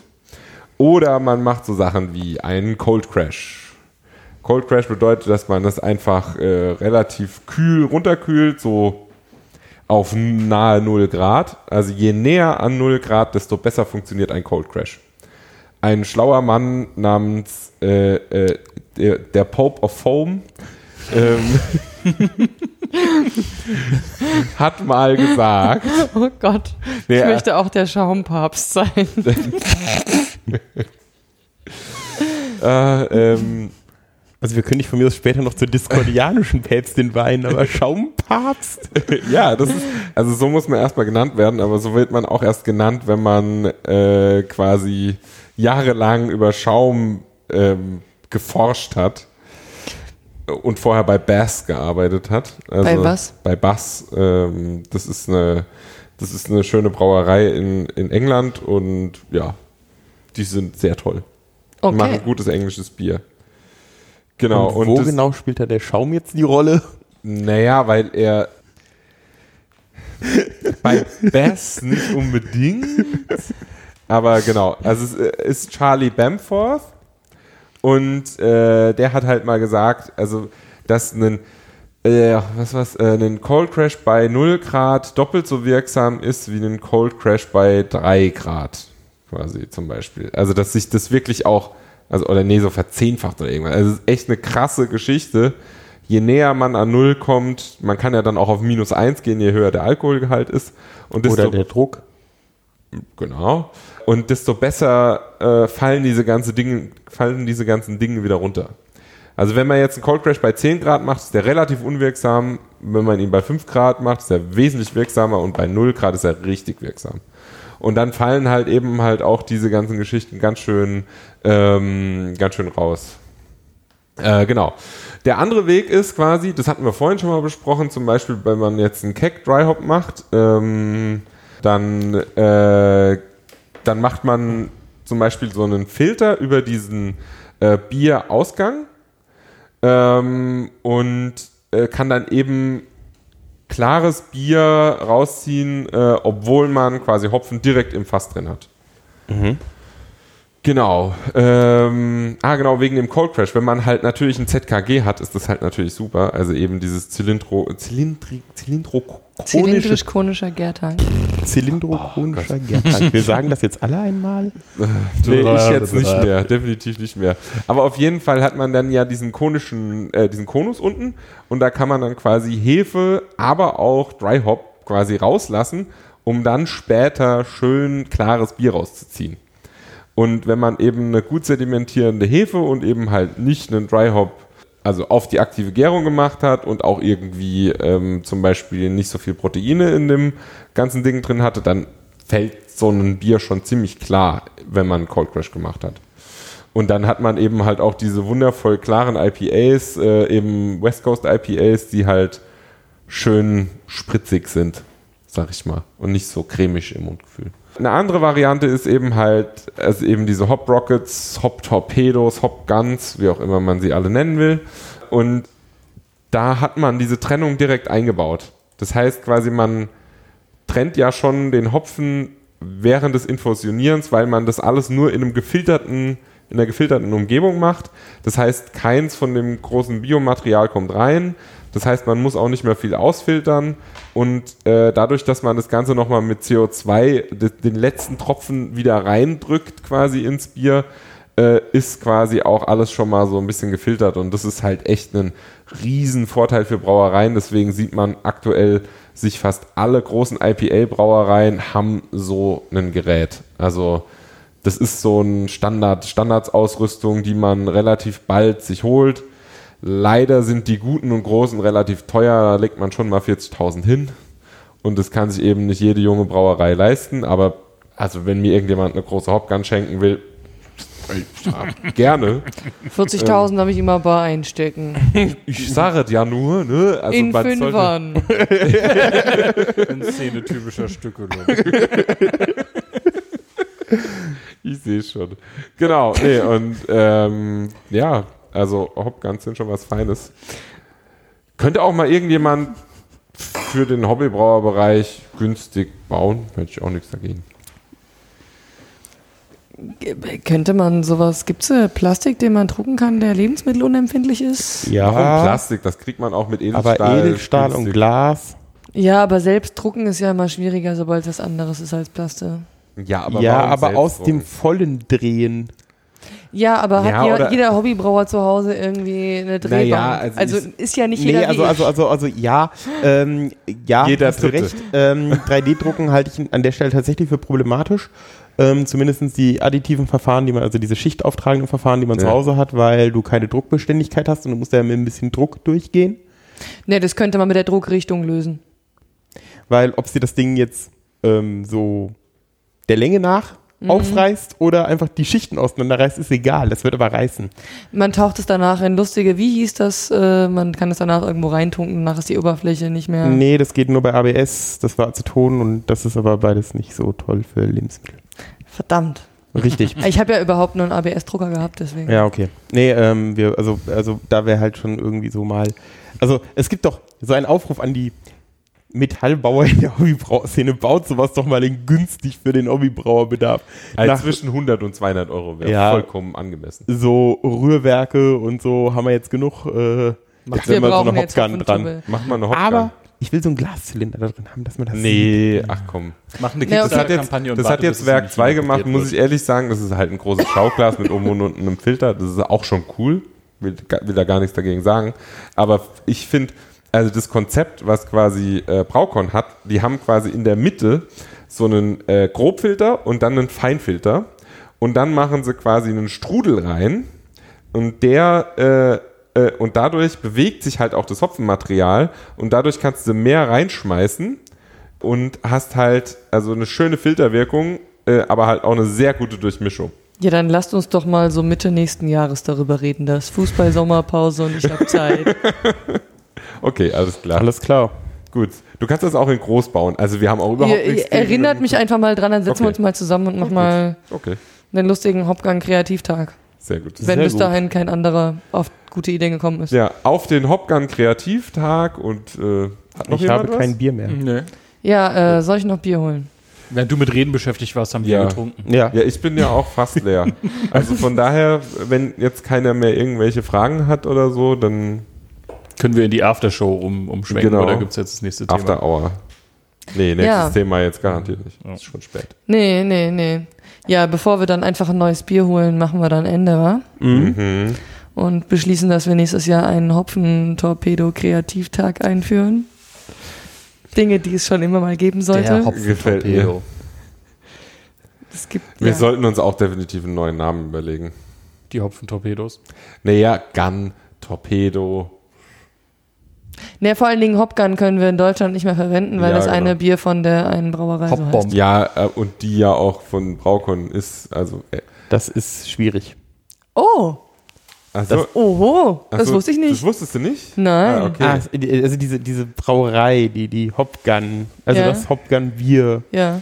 ist, man könnte jetzt also böse Zungen sagen, so der Showroom oder äh, äh, von, von Ah. Braukon.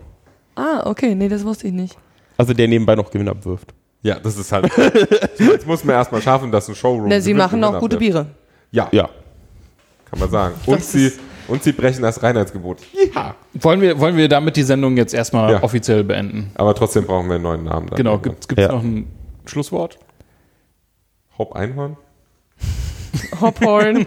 Hopwarn. Okay. ähm, Okay, da muss es noch äh, so irgendwie in rosa Regenbogen-Optik Das- gestaltet werden. Das kriegen wir hoffentlich noch hin. Das, das war die Folge zu Dry Hopping bzw. Hopfenstoffen. Es war uns wie immer eine Ehre. äh, besuchen Sie uns auch beim nächsten Mal. Alles klar. Auf Beim. Hopfen Einhorn.